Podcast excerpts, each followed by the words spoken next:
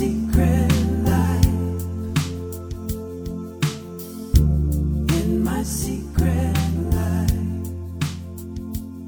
大家好，欢迎来到新一期 Brand X 播客，我是小马同学，我是佳军老师。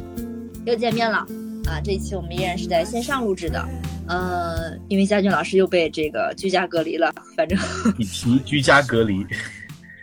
对，呃，我们这一期的话题呢，其实跟最近的一些趋势，呃，包括我们服务的一些客户都比较相关，也是我自己最近非常感兴趣的一个话题。呃，加上最近因为是毕业季了嘛，然后我自己也有家里面人刚刚经历完高考，所以趁着这个时间，我们想聊一聊关于关于就业、关于社会趋势等等的一系列的问题。呃，可以请佳音老师聊一聊。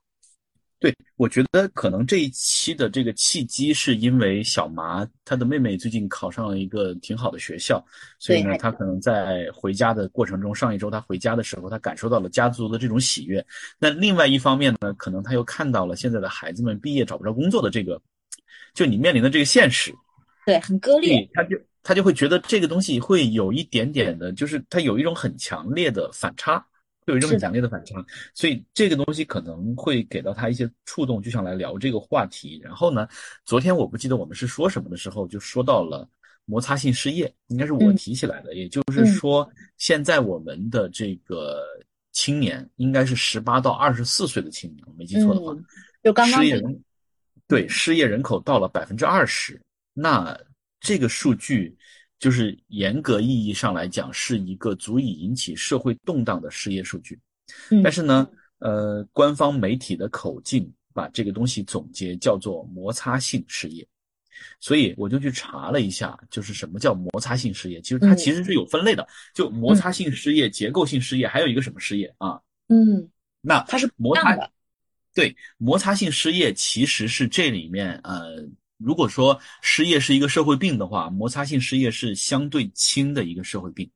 嗯就它的核心的点在于，找工作的年轻人所抱有的预期，以及他们所拥有的工作技能，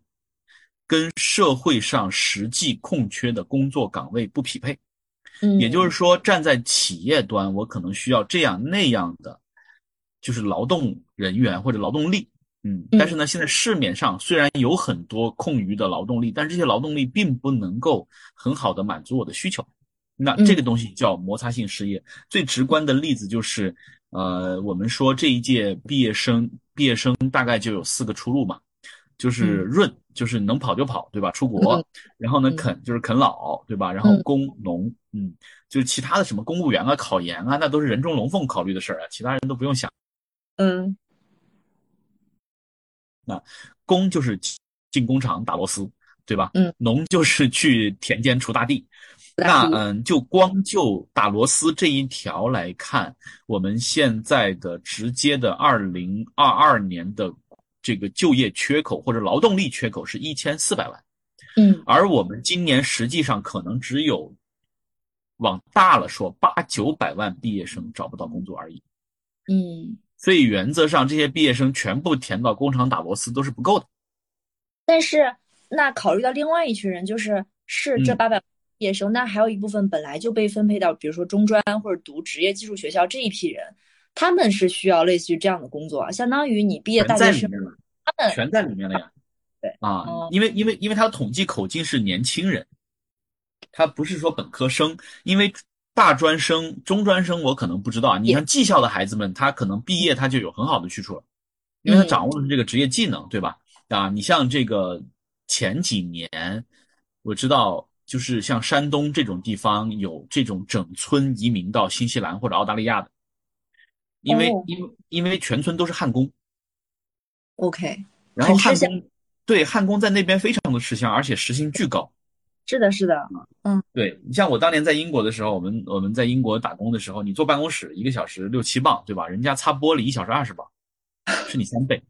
啊。然后你就你就看着窗外说：“哇塞，我什么时候能去擦擦玻璃？”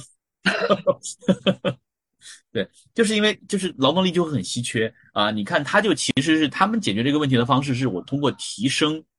这种基础蓝领岗位的时薪或者收入。哦，嗯啊，对，然后来来解决这个问题。但是国内呢，你说现在大家都读完大学出来之后，就会面临一个问题：我为什么我读了这四年大学再去打螺丝？那我为什么不四年前就去打螺丝呢？嗯，对，对吧？你再联想到，比如说你妹妹考上大学的时候，这种全整个家族的欢天喜地，这种巨大的预期和期待感，到最后发现啊，你原来也就打个螺丝而已。就是这样的。你知道为什么我会有这样的割裂感？是因为呃，我也曾是小镇做题家，对吧？我们这些小镇青年，嗯、坦白讲，改善命运或者说走出这个小城市的唯一机会，可能就是高考。除非你家族背景非常实力雄厚，那也未必能走出去，对吧？你可能还是回到你你们家族这个比较雄厚的地方，在这里找到一份很好的工作。然后呢，我自己作为这样的一条道路走出来的孩子，啊、然后在在北京，对吧？待了大概五六年的时间，你会发现我身上也有这样的割裂感，就是你曾经在玩的那套游戏是你努力就有回报，你你努力奋斗，然后你收获更好的成绩，高考改变命运，改变人生。但当你真正走进这个社会，你会发现，我这游戏不是这样玩的，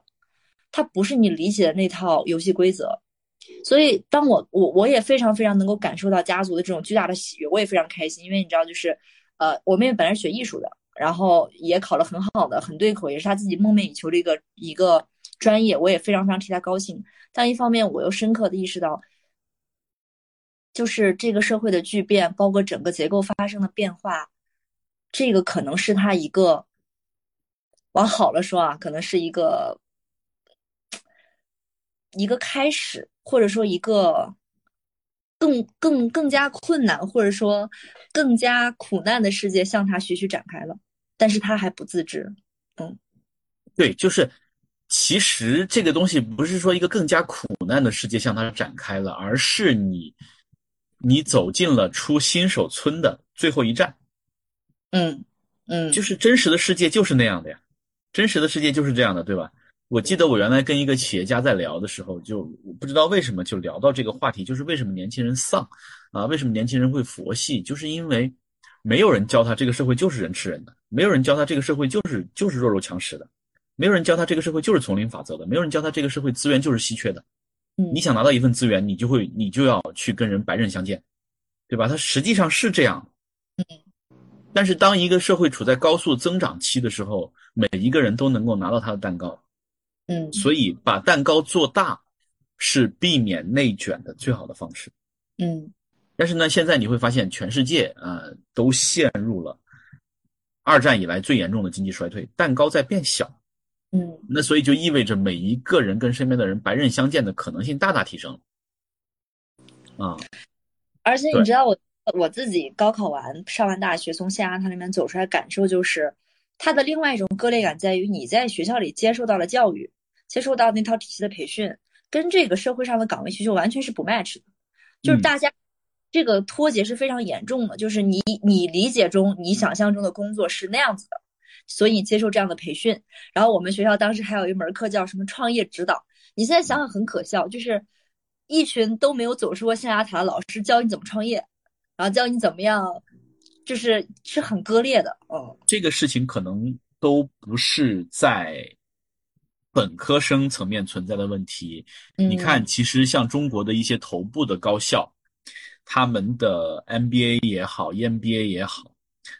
其实都会存在这个问题，就是就是尤其是这一段时间以来，我觉得指的可能是最近十年来，他们都会面临的一个问题，就是十年前的企业家大概率可能学历都不太高，嗯。嗯，然后呢，他是需要到学校里去补足他的这个知识体系的这一课，或者说，其实商学院最重要的产品其实是人脉，嗯，资源。就是你你百分之五是为了课程，百分之九十五是为了认识你班上同学。所以呢，嗯。我身边就有这样的企业家，他虽然很有钱，但是他永远读任何商学院，他都只交第一年的学费，就是因为第一年我把所有人都认识了，这个事就 over 了，对我来讲就 OK 了，我的任务就完成了啊。对，你看，就老板们很精明，老板们很精明。但是呢，呃，我我我我其实是参加过就是高校老师的复盘会的，他们的复盘会在于新一代送过来的，比如大厂批量送过来打造培训的中干中坚力量或者是高管嗯团队。嗯第一，人家受过非常良好的教育。嗯。第二，他有大量的实战经验。第三，这一代年轻人的实战经验是数字反馈的，很多东西它像短视频一样，它是及时反馈的，嗯所以它的总结迭代可能比上一代企业家要快得多得多得多。嗯那这里面就出现了一个问题，就老师们落伍了。嗯，你凭什么跟我讲这个呀？脱节了？对吧？学历你也压不住我，见识你更压不住我。嗯，那你讲的这些东西，在我看起来就是个笑话。有的时候我去参加商学院，我也会有这种感受啊。就老师们会在象牙塔里面自己造了一套体系，然后他来跟同学们分享啊。然后最关键的是什么呢？同学们会给面子，嗯就是他不会当面说你你讲的这东西没有用，对，他会他会给面子。然后那这个时候就就是人就是这样的，就如果小马你天天夸我这个，比如说天下无敌，就是这个功力深厚，你只要天天说到最后，我一定会当真嗯啊。所以。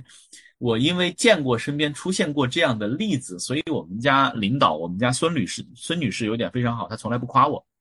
就她说你 你不需要夸啊，你不需要夸。然后因为因为我跟她刚刚在一起的时候，我跟她说的就是，我说如果有一天当你发现我变成了一个傻叉，请你一定要告诉我啊。那个大前提就是什么？那个大前提就是当你到了一个比如说足够高的位置的时候，你位高权重的时候，别人不会告诉你你是个傻叉。你说什么，他们都会告诉你，你说的是对的，因为他不会，他们会为尊者讳，嗯，你知道吧？他们不会当面指出来，当面指出来对他有什么好处呢？没有好处，对吧？这个时候可能只有你身边最亲密的人不会背叛你，他告诉你你是个傻叉，你赶紧清醒清醒吧。对啊，那我再回到摩擦性失业，那那你觉得这样出现的失业情况，对于现在的新一批的年轻人来讲，它意味着什么？或者说，它未来的一个趋势？它其实就是小麻刚才说的这个事情，这个事情其实并不是今天才存在的，只不过是今天它爆发的格外激烈而已。嗯，就这里面涉及到几个问题，第一个呢，就是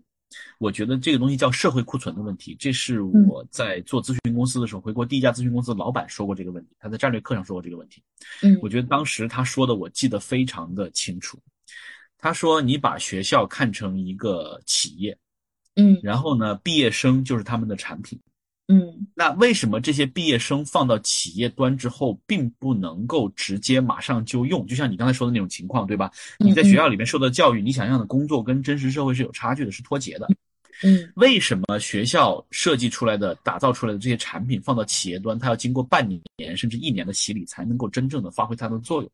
为什么企业要额外支付半年、一年的成本？嗯，来把一个本来应该来了就能用的东西，还要再去改造、再去培养成我需要的样子。那那这里面说明什么呢？这里面说明就是学校，它通过高考这个机制，把所有的这些高分的考生或者表现好的孩子们集中起来，然后对他们施加以错误的打造，就是按照学校假定的需求、社会需求来进行培养和打造。当他真正的放到社会上去之后，你会发现，哦吼。你假设的需求跟社会真实的需求之间有一个巨大的 gap。好，那这里面就是就是他其实用这个东西在解释什么？在解释库存的来源。嗯，就是当你假设了一个巨大的社会需求，然后你针对这个需求去生产产品的时候，假设的需求跟真实的需求之间的这个 gap 就是库存。嗯，你做出来的东西没有人要。嗯，那这个东西其实完美的就契合了今天我们说的摩擦性失业的这个、嗯、这个口径或者这个说法这个提法。就是这帮孩子们，他是一个被学校错误打造出来的库存。嗯，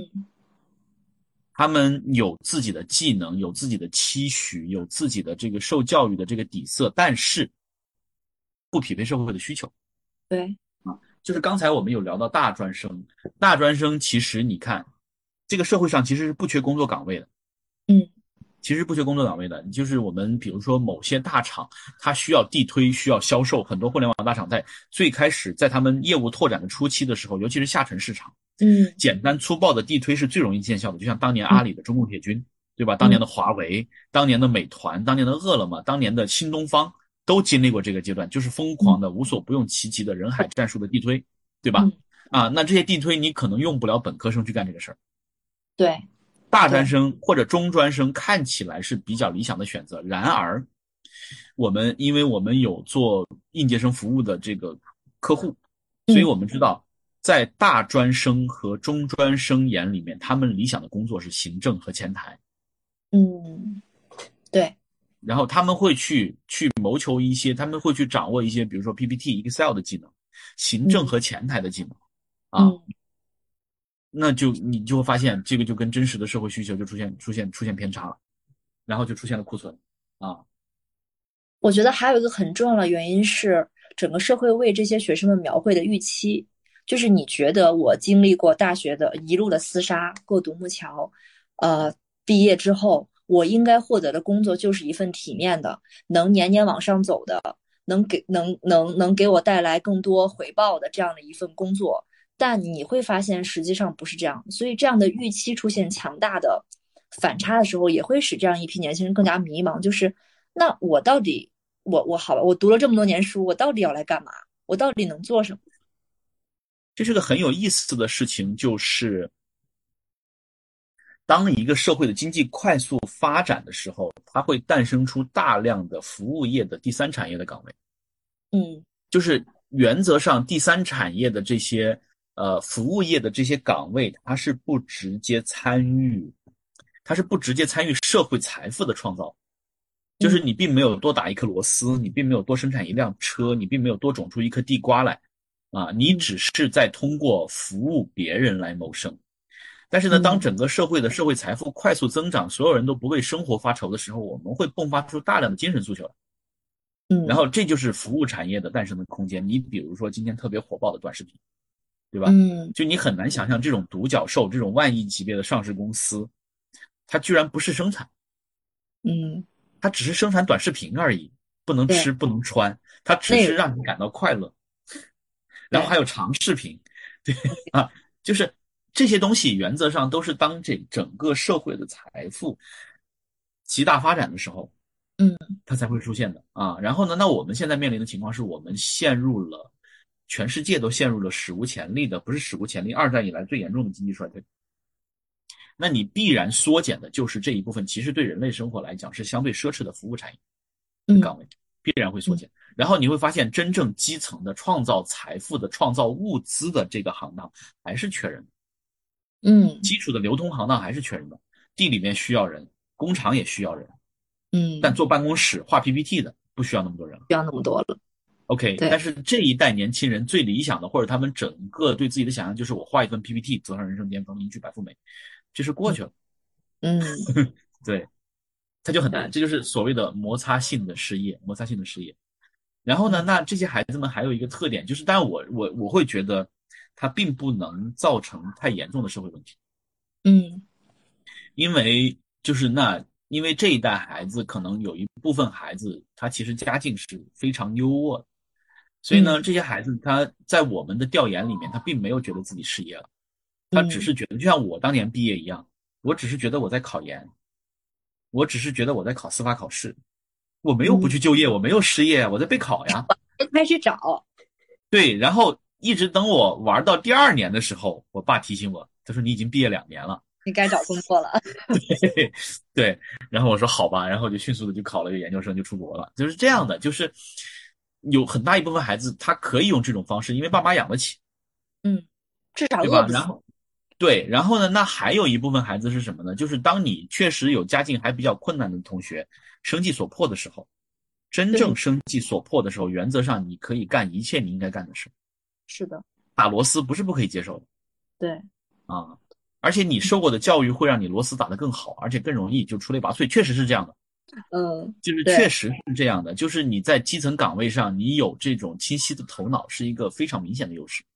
那大家就会觉得，就是我在我在某红书上发了一条视频说说这个事儿，呃，说这个事儿的时候啊，就有很多就是下面就会说你站着说话不腰疼，你怎么不去打螺丝？我为什么要从最我为什么要从最低的岗位开始呢？对吧？嗯我受过的教育就让我一出来就应该是人上人。嗯，但是他的这我不能说这个期望是错的，但是这个事情它跟现实社会是相悖，它就是在摩擦。你就发现观念跟事实在摩擦，对，嗯，还挺好玩观念跟事实。在摩擦，嗯，对啊。嗯，那这个事就就是我觉得不会的，我觉得就是要需要工作的人会去找工作，不需要工作的人，他可能你就啃到三十，啃到四十，我觉得也不是不能接受，还是可以的。但是你当你啃到，我觉得我不知道哈，如果一个人二十四岁毕业，啃老啃到三十岁，我觉得他可能很难，就已经很难扭转这个心理定势了。就是你要出去找一份工作，这个事对他来讲就变得不太可能了啊。嗯，就是日本有很多嘛，就是对吧？废宅宅一族嘛。啊，对对，那那其实说到你说到这个话题，我又想到另外一个前阵子很火的一个概念，呃，它起源是豆瓣有一个小组叫逆时钟社会小组，然后呢，胡志伟写了一篇文章，还蛮火的，到时候我可以把这篇文章附在我们的那个简介下面，叫呃七万人决定砸烂社会时钟，嗯就是社会时钟，就是我觉得它更像是整个社会一个既定的轨迹。我们所有人都在这个嗯时钟框架里面向前走。比如说你，呃，你要上学、读书、考大学、毕业，毕完业要要干嘛呢？找到好工作，然后结婚、生子、买房、买车，呃，等等等的。就是你看，我们每一个人从小被教育最多一句话，尤其是女性啊，尤其是女生，包括我今今年这次回家，听到这句话不止听到一次，就是你什么年龄就该做什么年龄该做的事儿，啊，你现在这年龄就应该结婚，然后你就应该赶紧买房，然后你就应该固定下来，不要在北京再飘了，你飘的我心里很没有安。所以你看，大家都在一个这样什么年龄该做什么样的事情的这个轨迹上往前走，所以它就是整个社会形成了一个时钟跟规范，就是我们都活在一种文化规范当中，对吧？嗯像你老师三十岁，你就应该生孩子，你嗯你三十五岁，你就应该就是有房有车，然后老婆嗯孩子热炕头。那可能慢慢慢慢随着整个社会结构发生了变化，有一批年轻人意识到，我可不可以不在这个时钟里面走？我能不能尝试跳出来？我一定要跟着这样的洪流往前走吗？所以就出现了一批人开始聚集性的在一个小组当中，呃，它叫逆时钟，就是我三十岁高考不行吗？或者我我四十岁的时候去学、学拉二胡不行吗？或者我我不买房，我去寺庙里面打工不行吗？开始出现出现这这样的一批人，所以就是你怎么看这样的整个逆时钟这样的文化呢？对，我觉得这个事情你刚才说的时候，因为前我我之所以在家里面被关起来了，呃，被隔离了，是因为我前两天去深圳上了一堂课，嗯然后呢，我去之前呢，我以为是其实我以为是去给企业讲品牌课，后来发现不是的，它是一个社群，然后给一些我觉得其实就是逆时钟的嗯这些选手们讲哦如何打造个人品牌，啊，哦讲如何打造个人品牌。对，嗯所以你就看我发朋友圈，就是就是很多小姐姐就特别好看嘛，对吧？大家都找我合影，然后很多小姐姐特别好看，她也特别热情。然后呢，这里面就有很多很好玩的人。然后其实有一个姐姐，昨天晚上我们我从深圳好不容易回到北京之后，我们九点约了个电话，嗯她跟我讲她的人生轨迹。她她是应该是九八年参加工作，嗯然后就进了外企啊，那个时候进外企很了不起啊，对吧哇，？很了不起，嗯然后到零八年的时候呢，就赶上那一波金融危机，他他所在的外企就完蛋了，就挂了啊。嗯然后呢，就他也心灰意冷，就是某种程度上，因为他可能前十年一直是过人上人的生活，嗯，顺风顺水，在对人上人的生活，然后突然一下，哎，被巨浪抛到谷底之后，他就觉得我就觉得外企完蛋了，然后他就开展了人生的第一次自救。这自救是什么呢？他就去考了一个司法考试，啊，哦就是考你过了司法考试之后，你就会有律师执业证。嗯。然后他就开始从事法律，但他从事法律呢，因为他是办，他考过了，就是有这种司法小组，就是我身边还有这样的朋友，就是不知道为什么，就为了给自己找点事儿做，就去报考司法考试啊，去报考司法考试，然后呢，就就大家会在一个 group 里面同呼吸共命运，每天说你今天看到哪儿，你复习到哪儿了，然后报巨贵的班啊，然后去参加考试，但最后就是现在司法考试难度比我们那时候大很多啊，嗯，他考上了。考上之后呢，但是他是半路出家，他不像、就是你比如说像我，我是正经的法学院的科班出身，嗯，所以呢，我有很多的前辈在各个公检法系统里面，我的同学在都都都混得很好，然后呢，他们会有清晰的路径告诉你，然后呢，这个大家也都会帮你，会提点你，因为尤其是越好的学校和越好的律所，它是会有精英的代际传承，嗯，就是它会形成一个封闭的圈子，它会往下传，一点点往下传啊，哦。因为你可能对对，可能你的老师，你的老师就在最高院啊，或者在最高检、最高检，或者你的师兄就在这个头部的大律所做合伙人，对吧？嗯然后呢，那大家一对盘，他肯定就会帮你啊，嗯是这样的一个一个情况。然后，但他没有，他是半路出家的，他没有任何的这个，没有任何人带他，嗯他就是一个野生的、不年轻的小律师。律师这个行当前几年是非常惨的，因为这是个后期职业。哦，就是我的我的那些同学们，我的那些同学们，包括现在一个已经财务自由的，呃，就是财务自由之后，又去一家准上市公司做法务 VP，然后等着那家公司再上市，然后让他的这个数字后面再多几个零的这样一个同学。OK，我我清晰的记得，就是他在第五年的时候，就是我们毕业第五年的时候，我就大家每个同学上台就讲一讲自己在干什么嘛，对吧？啊，我毕业第五年的时候，我已经在时尚集团做做 VP 了。嗯然后呢，他那个时候还在一个律所，然后做一个就是小律师。然后他说，嗯我现在过得比原来好一点了，因为我前三年，呃，可能是零三年到零六年那段时间，他说我每个月嗯只有一千五百块的收入。嗯就你一开始你没有资源，没有案源，然后呢，你也没有过没有足够的精力证明自己，你就是很惨。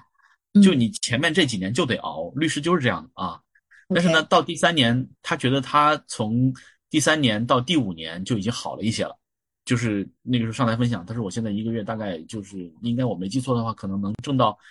大几千块钱。啊，OK，对然后呢，那一次完了之后，他的人生轨迹在于他的老板就去了阿里，然后就把他带过去了、啊把他带过去了。所以他在阿里待够了四年，然后呢，最后是整个天猫的法务啊，嗯整个天猫的大法务，然后从阿里出来啊，就是就拿了股票出来，就是就去了下一家公司。但是呢，嗯你看昨天晚上聊的那个姐姐，她就是她足足摸索了七年，她说我很辛苦，对我嗯什么都干，因为没有人教她，没有人给她指路，也没有老板带她啊。她说我真的什么活都接，就是也没有方向。在她在她的评价里面，她对那七年是充满负面的，我觉得浪费了七年时间。但是在我看来不是，是因为她其实这七年给她打了很深厚的底子。嗯然后他终于在第七年头上，也就是三年前，发现了一个冷门的领域，嗯是哪个领域我就不说了。嗯然后呢，他迅速的在这个领域做到了全国的 number one，就是一个细分类目的 number one 啊。嗯，那现在就很有名了，业内非常有名，就是他走到哪儿都是个头面人物了啊。而且就是招了，就他的现在他招了一个十七个人的团队，一个十七人团队，就几乎都是全球顶尖的法学院或者清华北大的法学院这样的孩子们。啊，来来去服务他的客户啊，就是那，你就会发现这种他是，但是原则上虽然他是打乱了，或者说他在某种某某个时间节点上被迫打乱了他人生的时钟，但是他靠着自己的努力，他还是爬回来，他变成了一个成功人士，对，因为我听上去蛮嗯励志，就还是那种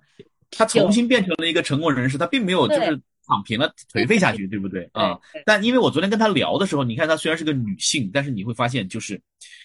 她有，就是你能感觉到她性格里面的那种张力，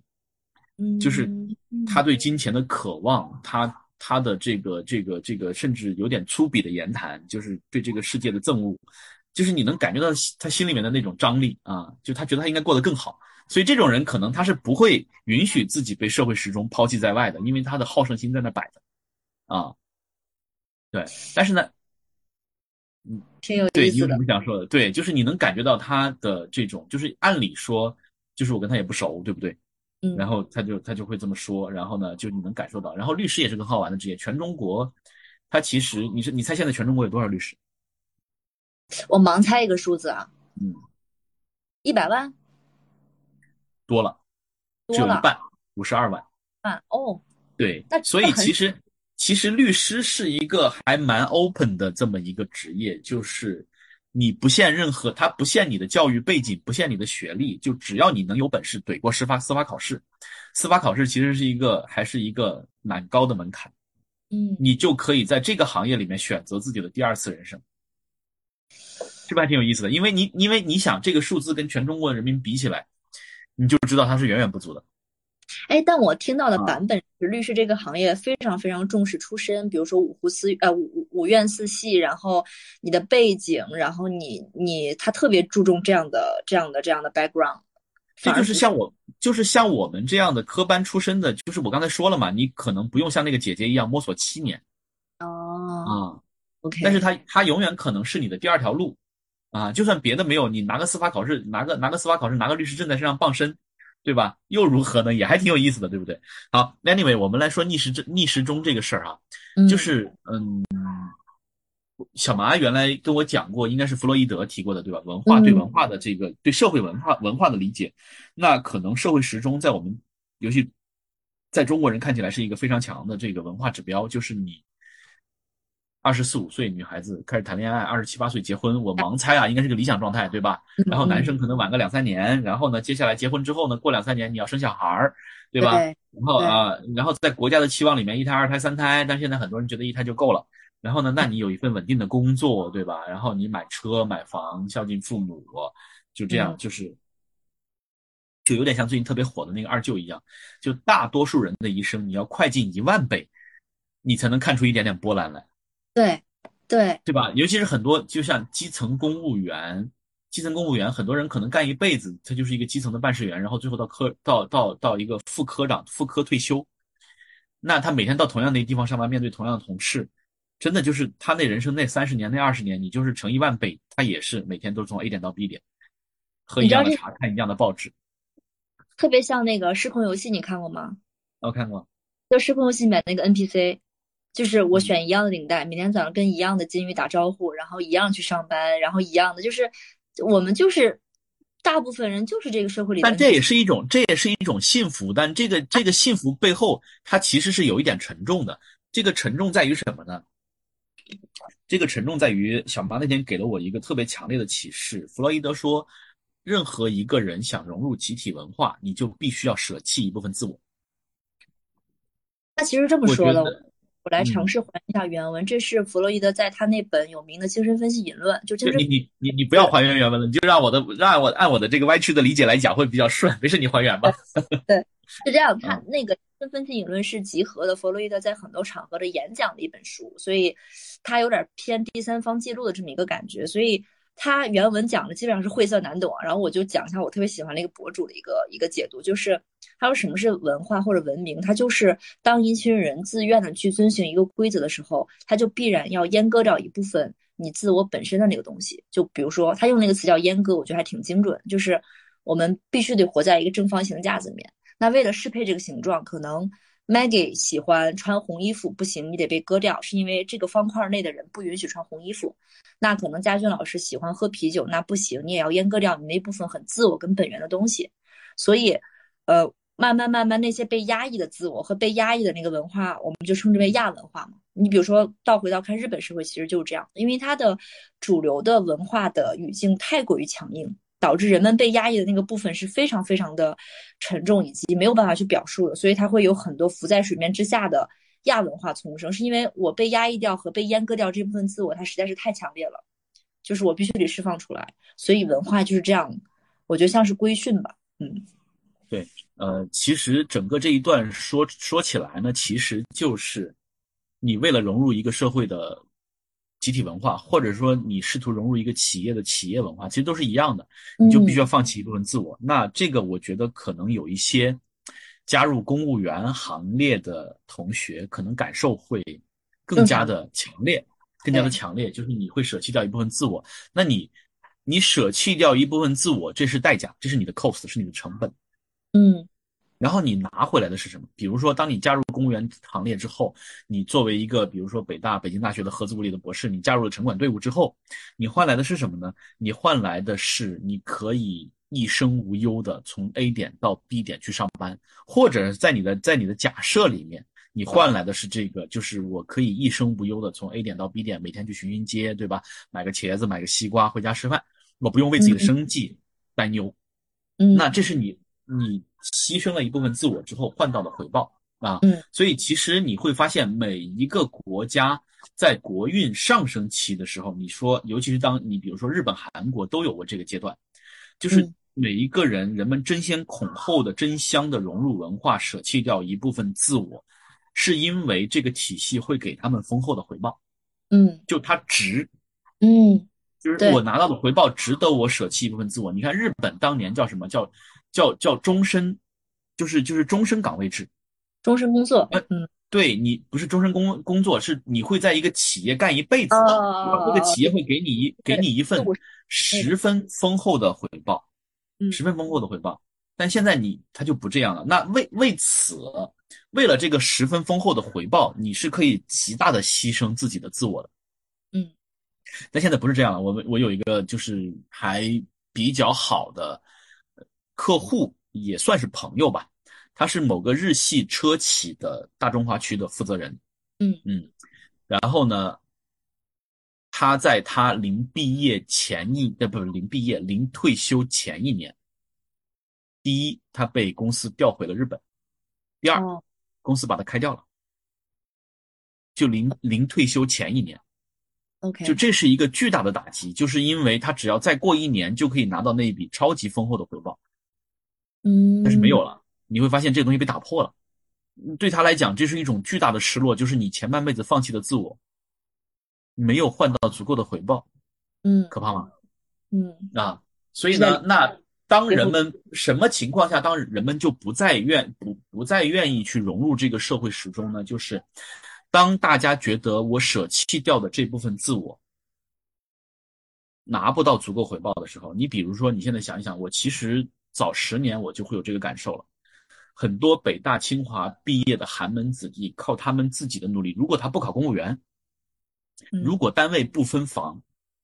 靠他们自己的努力，你是不可能在北京安家的。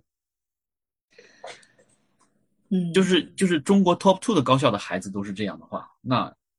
其他地方来的孩子呢，我们就更不用说了，对不对？所以那那就会变成了就是。我们姑且不说在北京，但是其实你看北上广深这样的城市，依然是很多年轻人向往的城市嘛，对吧？你来了之后，你在这儿虚掷了十年、二十年的青春，最后你安不下家。对，你努力的融入这个社会时钟，你谈恋爱，然后尤其是你有了小朋友，然后有些还没有北京户口，呃，没有当地户口，你还读不了书。对，你只能回老家读书啊。然后呢，老家老家读书呢又会非常的卷，对吧？你本来看重这边教育资源，这边没有那么卷，但是好，那这个东西就来了，就是当你的舍弃的这部分自我给你换不到成就感或者回报的时候，那我为什么还要舍弃这部分自我呢？这部分自我是成本啊，我可以选择不花它。你看最近有客户在找我们做品牌咨询，他就反复在权衡这个事儿。嗯就我找你们做品牌咨询，我要花掉一笔钱，这个是成本。对对但是呢，我如果这个我花掉的这笔钱能给我带来足够的回报，嗯那我就可以花这笔钱。如果他评估之后觉得我这个东西我花掉这笔钱给我没有办法给到我回报，我可以选择不花。嗯 OK，所以你就会发现有一些年轻人就选择我拒绝融入这个社会时钟，因为就算我融入了，我也拿不到回报。那具体一点，这个回报是什么呢？这个回报其实就是我们每一个人在自己的人生中获得的幸福感和成就感。嗯好了，幸福感和成就感怎么来的？刚才我跟小马也说过这个事儿。还有一本书叫《项羽骑象人》，嗯积极心理学的这个呃，算是一本代表作。然后里面有一个概念，我记得非常的清楚。他说，人的幸福感是怎么来的？人的幸福感完全来自于对比，而不在于你拥有多少东西。嗯，就是如果说你是一个顶级的富豪，对吧？你家里面有十辆劳斯莱斯，但是你身边的你交往密切的朋友，每个人家里面都是十辆湾流私人飞机，嗯，你一定会非常的不幸福。对，因为你在你身边的社交人群里面是最穷困潦倒的那一个，他跟你拥有多少物质没有关系。所以这他说作者做这个东西，他是做了一个调查的。这个调查就是，你比如说我们今天哪怕是一个刚刚毕业的大学生，甚至是一个在读书的大学生，他所拥有的私人财富，可能比起中世纪的欧洲的那些国王，跟中国的皇帝没法比啊。中国的皇帝确实拥有一个国家，一个巨大的国家，跟中世纪欧洲就那些国王，其实很多就是村长嘛。他跟欧洲的那些村长比，他拥有的私人财富可能比那些村长要多得多得多，但他不幸福，因为他跟身边的人比，他很难受，对吧？因为嗯大家都会比他有钱，大家都拥有的东西都比他多，所以他这是对比来的。所以呢，那 OK，我们回到社会时钟这个话题，就是你你融入这个社会时钟，舍弃掉一部分自我，你会发现你拿到的回报不足以让你有人生的成就感。嗯不足以让你能够跟身边的人获得比较竞争优势，因为你身边都是可能都是像我，就是就是像我们这种对吧？呃，拿到一手好牌的选手，或者说本身就是拿到，就是我觉得这个东西就是出身彩票，你的对手可能就是那些拿到出身彩票的选手，然后你发现你奋斗了一辈子，你也只是偶尔能跟他坐在一起喝个咖啡而已，人家天天在那喝，对吧？那那这个东西就很没意思了，所以这是为什么？我觉得，嗯，某种程度上就是涉及到另外一个问题，就是为什么大家不生了？嗯今天应该是最新的各省的生育率又出来了，对吧？几乎所有的省份都是腰斩，对，对比几年前的腰斩，啊，就是就是我是我我融入这个社会时钟，我尝不到甜头，我也没有能力打破这个社会时钟。那我不跟你玩了，行不行？对，我不玩了。嗯我不玩了。你看啊，不生小孩儿其实就是一个逆社会时钟的选择，嗯，或者说我不给你玩了，你玩不了。了我。我不想在这个时间点做这个事儿了。嗯，对，我不想我不想去给你们做贡献了，或者说我不想去衬托你的优越感，嗯对吧？我不想去衬托你的优越感。那这这其实是一个，我觉得就是一个非常现实的问题，不是说大家养不活小朋友，而是我我生下来的小朋友没有办法成为人上人，他注定成为背景板的医生有什么意思呢？或者说，因为我经历了这样的生活，我意识到了，我这终其一生就只是个 NPC，我干嘛还要再创造一个 NP NPC 出来，跟我一样去经历这一切呢？我甚至但是但是你像你你像我们我我们爷爷或者我们父亲那一辈，他们的奋斗是有切实意义的，他的奋斗他的工作是能够让一家人从吃不饱饭到吃饱饭，嗯。到大家孩子能够安定的上学，对吧？一家人能够开开心心的在一起，小朋友能够快乐的成长，然后小朋友能够考上一个大学，好，ending 了。对，全村人对都为特别为他高兴，对吧？全村吃饭。然后呢，接下来就发现，你发现下一代人在这个起点上，他很难再往上爬了。是的，这就跟打游戏一样，就是你知道为什么游戏让人沉迷吗？就嗯心理学的意义在于，就是游戏让人沉迷的点是，他把所有能够，就是他把一切你能够拿到的成就数据化了。也就是说，你打一个怪，你会拿到一个怪的金币；你打一个怪，你会拿到一个怪的经验值；你获胜一场，你会拿到一颗星，对不对？但人生不是这样的。我俩今天录了一期播客发出去，so what？你可能你可能连播一百期你的播客，你可能会拿到一个惊喜的结果，但是在这个前面它是没有进度条的。你知道，你说到这个，我其实就嗯。想说，我刚刚想说的一个点，就是我之前看过一个研究报告，就是为什么有的人，就就像你刚刚说那个现象，就是我要考一个证，或者有的人这一生都在考证，或者说在集齐这样的勋章，就是因为有一个心理研究表明，就是他在这样的证明当中，可以更快的获得一种满足感跟自我价值的实现。就像那个姐姐一样，就是我一路都要收集这样的勋章，我试图用考过一个证书，拿到一个好的 offer，呃，等等这样的方式来成为我人生路上的打卡和证明，来证明我是一个不断向前滚动和向前走的人。那有些人他就是被这样的安全感所裹挟，所以我要不停的考证，不停的收集这样的勋章。你就可以解释很多名校毕业的人，他一路都在都在打卡，都在收集这样的勋章。嗯，我刚突然想到你，说这点很有意思，就是因为我身边确实有这样的朋友，也是我很好的同事，就是他在他在他在读书方面天赋异禀，啊，就是嗯对，然后呢，他立马就是我觉得他在读书上是立竿见影，他马上就能够看到回报，但他在嗯。社会里面他就呈现出某就是你会发现这个社会没有这么明晰的规则，对。啊，而且这个回报有的时候你拿到回报之后，它也不是一个明确的 score，是的，他也没有对。证书给你，一点点你能力的成长和积累，所以呢，他就不断的出来又回去读书，出来又回去读书，就是就一直这样。那我在我在我在当年我在英国留学的时候，我也碰到过这样一个一个一个案例，挺有意思的，就是呃一个老爷爷，他终其一生就在不断的读博士，读了二十多个博士，嗯从来没有工作过，，OK，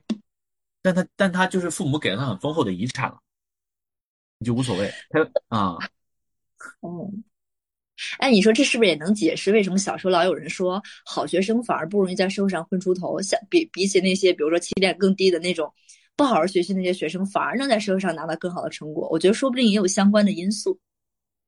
嗯，我觉得其实就是就是每一个人人生中或早或晚，你都会碰到挫折，或者说挑战，嗯或者说不被认可。你看啊，就是就是我们说他人即地狱嘛，就是不不被认可，这个是对人的伤害是蛮大的。对啊，不被认可，这是对人伤害蛮大的。然后，那你比如说，我曾经跟我的前老板啊聊过这个问题，我们俩小时候都是学渣，所以这个不被认可来的非常的早。就是甚至一度，比如说，对吧？我我我爸爸一度怀疑我这个智商有问题，说你要给浏览，就是但是但是就事实证明我我智商其实没有问题，我就是心思不在那儿而已，就那个时候太小了啊。对，然后我毕竟我高考的时候也是个探花，对吧？但是就是读初中的时候，他就怀疑我，他是一度怀疑这个小这小子脑子是不是有问题？你因为那男孩没长大，他就是就是不想事儿，你知道吧？对。然后到高中的时候，就就就我我是我的我的转折点，其实从初三考高中就出现了，啊，然后我考上省重点，然后呢，考上省重点之后又迅速的下滑，又开始年级倒数，然后到高二的时候开始又开始起来啊，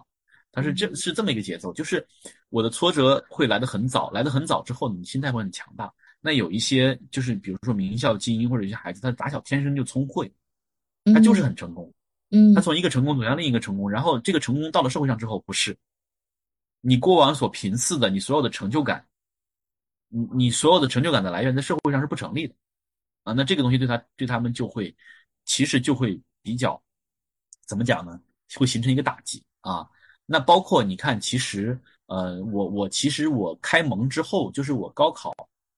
高考考的比较理想之后，然后一直到读大学，到出国读书，当然中间就是我我其实一直有这种逆时针的冲动，就是大学毕业之后玩了两年，对吧？一直到我爸提醒我，你已经不是个学生了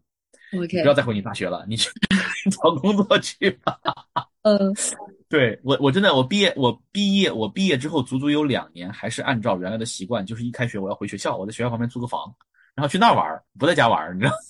吗？就不想毕业。然后呢，就是有，就是有好几个这样的人，但都是男孩女孩少。女孩就很现实的投入社会了。都是男孩就是我们几个人就就是假装自己还在学校里面没有毕业，然后每天按时起床打游戏，然 后就是这，啊，足足过了两年，然后那就去读书，又去英国读书，读书回来之后就开始找工作，找工作之后就比较顺。就是因为你你的人生中承受了足够多的不自信和打击，然后你就会发现这都不是事儿，然后找到工作之后就会比较顺，比较顺。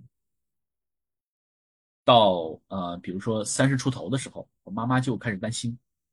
嗯，担心什么你知道吗？她以她一个过来人的经历，她担心你的人生会不会太顺风顺水？哦，啊，对，就是他宁愿如果你人生有挫折，他宁愿这个挫折来的早一些。嗯，对。嗯，我我听你在说这段经历的时候，我在回想我自己。我觉得我之所以能够很快速的适应这个社会的一个很核心原因，是因为你知道，在学校的你的你的成功和你的你的认可，其实是来源于一个权威的，就是成绩排名，然后跟老师对你的认可是对你价值最大的肯定，对吧？你是好学生，你是第一名，那你就是毋庸置疑的这个这个佼佼者。那我从小就对于这种权威有一种很强烈的质疑，就是。就是我不知道，我在很小很小初中的时候就跟老师吵架，就是当时出了名啊，就是一个有有一个女孩，然后跟那个老师吵，就是我对于这种突然而降的权威有一种强烈的不不信任感，就是你为什么要来审判我？就是你为什么要来定？所以我就会发现那一套价值体系评判在我身上根本就不 work，因为我不信。就是我觉得你你你，我不知道，我从小就是这么一个特别，如果在家长眼中定义就是特别叛逆的一个人，就是。我就是不服从，我就觉得为什么？那反而我这样过早开始去对抗这个体系的这么一个人，来到这个更开放的一个游戏当中，我发现哎，特别美妙，因为在这个开放的游戏系统当中，没有那个 NPC 来审判我了，没有那个排名来约束我了，所以我反而会更游刃有余。我觉得就是没有一个权威了，对，没有那个权威，因为你你你来到这个开放性的游戏系统当中，你说谁是谁是你的权威呢？他是你老板吗？也不是，因为你。老板会不停的换，他是你的同事吗？也不是，所以我突然发现没有那个权威的那个主体了，我就会过得非常的就舒适。我我我反而没有会像一些好学生一样觉得说，哎，我失去了这套体系，我不再成功，我不再有这样的比较级，所以我会在可能某种意义上来讲，实际上实际上你在大学的时候其实也是也是一个非常好的好学生的成功状态，就你不断参加比赛，不断拿奖，对吧？啊。但我拿奖那个初始的驱动，是因为我觉得我考的学校太不行了。如果我在这个体系里面去玩，我什么都没有，只能出去。OK，对，OK。然后，然后我们说到当逆时当逆时钟的时候，就是其实我觉得我们我跟小马可能都算是相对幸运，就是你舍弃掉，或者当你尝试融入融入这个社会时钟的时候，你拿到了回报。对对。然后呢，那那可能这个时候我们再跳出这个，我其实我觉得我们也没有跳出社会时钟，你只是换了一种方式在奋斗。是。啊，就是就是你是我们我们都在试图更，在某种程度上更大的保全自我，然后呢，嗯，但是还是希望拿到回报。我觉得这个其实就是我们今天有聊到一点点，就是关于如果未来融入社会时钟的这个代价越来越高，或者拿到的回报越来越少，就会有有越来越多的人舍弃掉融入这个社会时钟。他所谓的舍弃掉融入这个社会时钟，就是他当他不再追求世俗意义上的成功和稳定和安宁的生活。你要知道，想要饿死人还是挺难的。他只是追求饿不死，然后按照自己的理想过日子。我有我就有这个朋友，就是。本来是一个年轻有为的这个怎么讲呢？生意人，然后有一天就有有一年就突然回了一趟河北老家，嗯，然后回到河北老家就发现村子里面大量的流浪猫没有人管，然后他就莫名其妙的停下来，就做了一个猫村。哦，我知道那个那个很有名哎，是不是在河北？对，就养他的那些猫，然后第三年了都啊，然后就就很头疼，就是每天想的都是猫咪要吃什么。就是因为因为猫吃的很凶残的，猫吃东西吃的很多，而且它养那么多猫啊。我说那你能不能，我说你能不能买老鼠喂？他说你这东西叫何不食肉糜，你知道小白鼠多贵吗？对啊，对，我就那那我说那我就有一段时间他就跑到群里面来问，就是说我怎么养活这些猫，因为因为他管太好，繁衍太多了。你看，就是其实物竞天择嘛，他就是有一部分猫应该是被饿死的，应该是被淘汰的，但是你你又不忍心，然后它就会越来越多。然后村子里面其实能抓的小动物早就被他们抓完了。对，啊，猫咪猫咪是非常凶残的猎手，就是就是它跟老虎其实是一样的，猫科动物都是很凶残的，非常高效率的猎手啊。对，嗯，所以我们所以就越来越多的这样逆时钟的人出现的时候，其实对消费社会是一个不不好的信号。是的。我觉得是的，就是我不需要通过消费来追上这个时代，因为本质上消费它也是一个社会时钟或者社会规范。昨天我还看了一篇文章，挺有意思的，就是在华尔街金融机构里面，什么级别的人应该戴什么表。嗯，就你不能，你不能越级。就你虽然有钱，但如果你是一个，就是第一，如果你只是一个 junior，就第一级，你还你连个分析师都不是，对不起，你不配代表。就你就不配代表，从分析师这个级别，你才能带上一块就是商务表，然后它就是它是一点一点往上走的。就是如果你是一个分析师，你带了一块大金劳或者你带了一块百达翡丽，就是你知道整个社会文化它会排斥你，从你的客户到你的老板，都会都会排斥你啊。然后你会一级一级往上走，然后你会发现那些真正的巨到了头部大佬的级别的时候啊，真正的金融巨鳄的时候。他们就可以随心所欲了，就戴卡西欧了啊，就戴卡西欧，就戴电子表啊，就是这样的。就是因为他已经不需要这个东西来来标注我的社会等级了啊。对，就是我会觉得，你看现在整个消费主义的倾向是我们在试图用消费定义我是谁。我因为我没有别的途径可以展示我是一个什么样的人，所以我用我消费的东西就是。嗯，you are you are what you buy 嘛，就是你买什么，你穿什么品牌在身上，昭示你是一个有什么样品味的人。但是如果随着逆时钟文化越来越，或者说不是这种文化，就是这样的选选择这样生活方式越来越多，他不再需要去购买啊劳力士来证明自己成功，他不再需要购买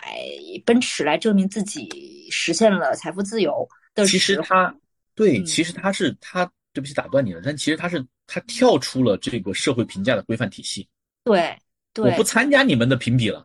对，那品牌意味，哎呀，我们家猫突然过来了。皮蛋从镜头前优雅的走了过去，然后把他肚子对着我。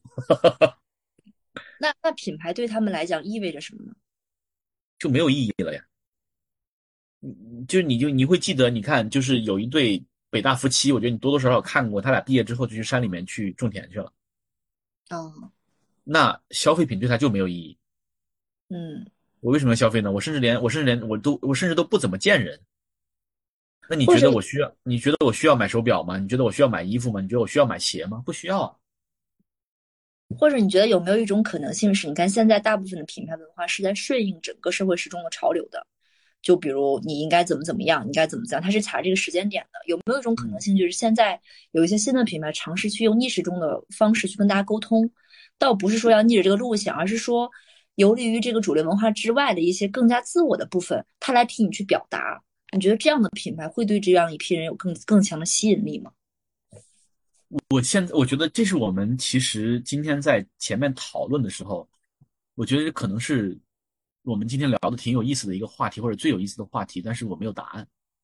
嗯，就是当我脱离了社会时钟之后，我真的不需要一个 brand，因为品牌的本质就是标识。我只会看你的锄头是不是更适合种我家的地。我我现在是这个质感，你看原来比如说品牌很有有有非常重要的一点就是就是社会阶层。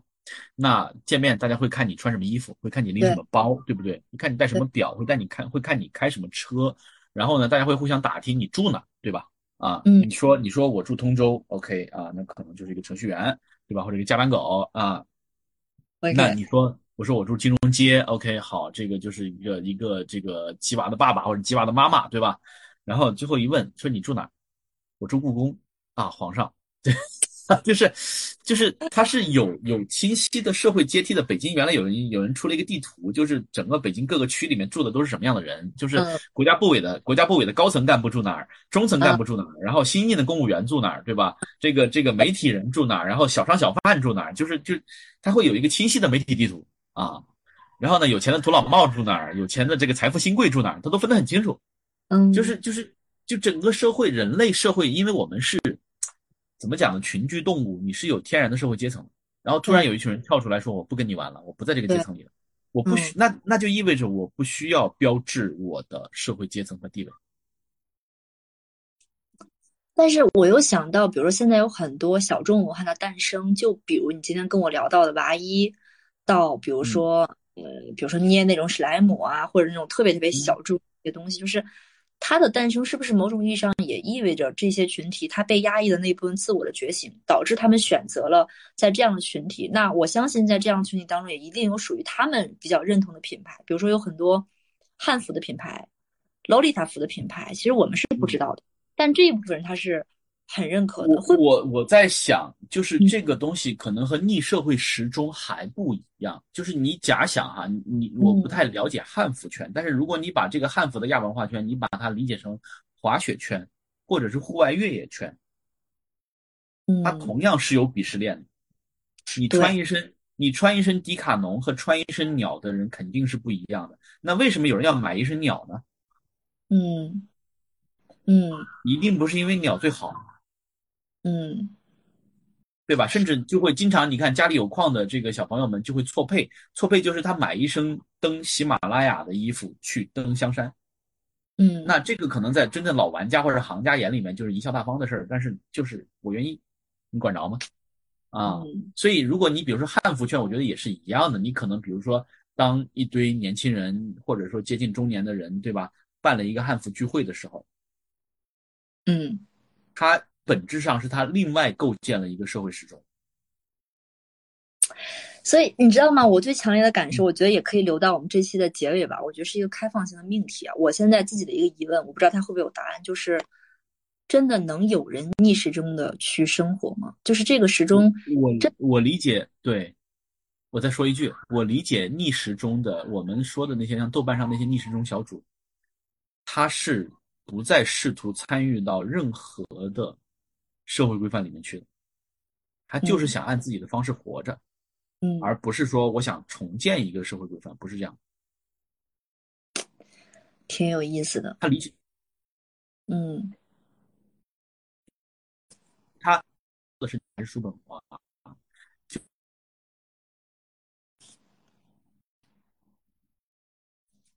就如果这些人真的他已经到了无欲无求的地步了，就意味着他已经接近神明了啊。OK，OK，好吧，反正这这一期，反正对，我觉得收尾的很奇妙。我觉得就是留下了很多问题。我觉得，当然了，我觉得也不是所有的问题都必须有答案，可能消除问题才是解决问题的更好方式。Anyway，我觉得甚至在哲学家对在在很多哲学家眼里面，其实就是当你回归自我的时候，当你脱离一切社会规范的时候。这样的人才是最幸福的人，啊，你当你断掉了一切对外的欲求之后，啊，刚才我其实跟 Maggie 说，你看叔本华觉得，叔本华觉得就是人到老年的时候，他有本书叫《孤独通行证》，啊，说的是孤独，他觉得孤独是人最好的状态，那人什么时候能够达到完美的孤独状态？当你足够老了之后，当你断掉了所有的性欲、表现欲、食欲，你不再去追求别人，不再去追求另一半，对吧？你对这个社会再也没有所求的时候，你就会变成一个完人啊！就是，所以，所以，其实你看这些东西，它是反品牌的，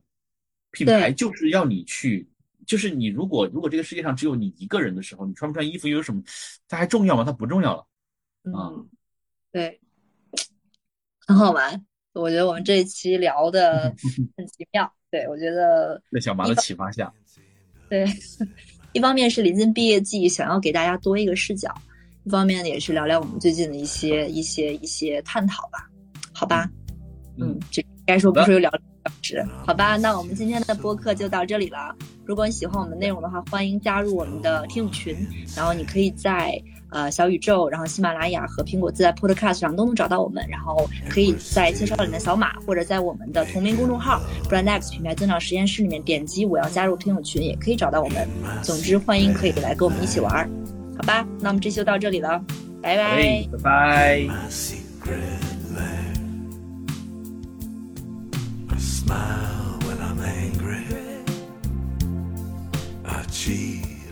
I do what I have to do to get by. But I know what is wrong,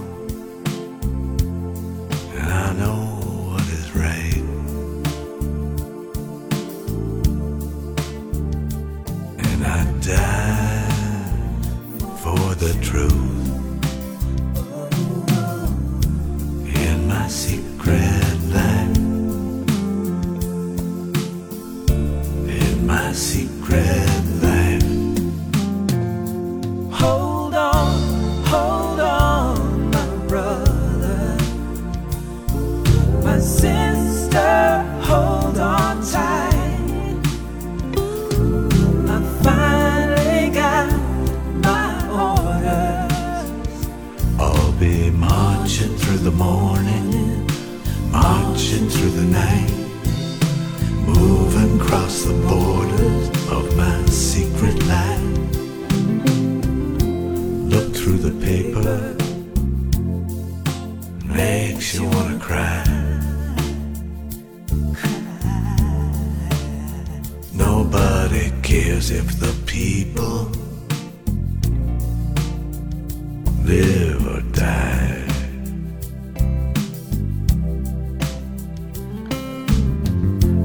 Dealer wants you thinking that it's either black or white. Thank God it's not that simple.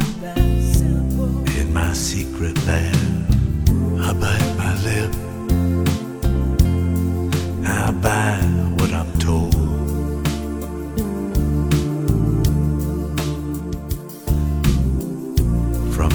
just to the wisdom